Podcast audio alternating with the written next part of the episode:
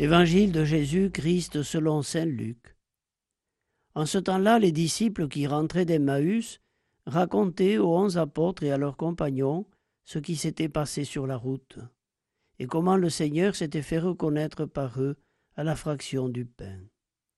Comme ils en parlaient encore, lui-même fut présent au milieu d'eux et leur dit La paix soit avec vous. Saisis de frayeur et de crainte, ils croyaient voir un esprit. Jésus leur dit Pourquoi êtes-vous bouleversés? Et pourquoi ces pensées qui surgissent dans votre cœur? Voyez mes mains et mes pieds, c'est bien moi. Touchez-moi, regardez, un esprit n'a pas de chair ni d'os, comme vous constatez que j'en ai.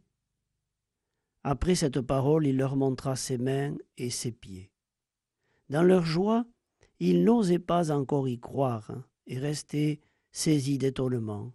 Jésus leur dit Avez-vous ici quelque chose à manger? Ils lui présentèrent une part de poisson grillé qu'il prit et mangea devant eux. Puis il déclara Voici les paroles que je vous ai dites quand j'étais encore avec vous. Il faut que s'accomplisse tout ce qui a été écrit à mon sujet dans la loi de Moïse, les prophètes et les psaumes.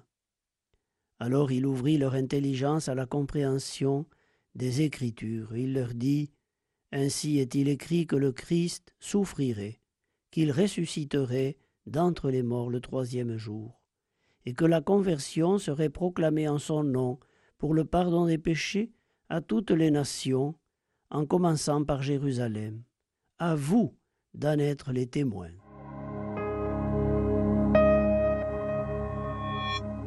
Le premier souhait de Jésus ressuscité à tous ceux à qui il se manifeste, c'est celui de la paix. La paix soit avec vous. Cette paix, c'est celle dont il a parlé avant sa mort. Ce n'est pas celle du monde, c'est la sienne propre, celle de sa présence, de sa confiance en nous, celle du regard d'amour qu'il pose sur nous, quels que soient nos échecs ou nos fautes. La paix, qui va avec la joie. En quelques instants, les disciples vont passer de la crainte à la joie de voir que c'est bien le même Jésus qui leur apparaît. Certes, il a changé d'aspect physique, mais il a toujours un corps. Et s'il invite à toucher ses mains et ses pieds, c'est parce qu'ils sont marqués par les plaies de ses blessures, de sa passion, comme il le fera aussi pour Thomas. Aujourd'hui, le corps du Christ, c'est son peuple, et en particulier l'humanité souffrante, celle à laquelle il s'est identifié sur la croix, celle dont il a pris la place.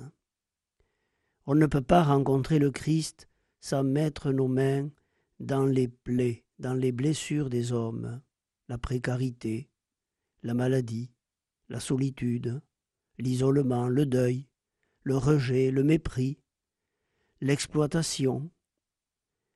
Tous ceux qui se tiennent aux côtés des blessés de la vie savent dire combien ils reçoivent plus qu'ils ne donnent, et combien cette expérience fortifie leur foi et leur donne de rencontrer Dieu lui-même.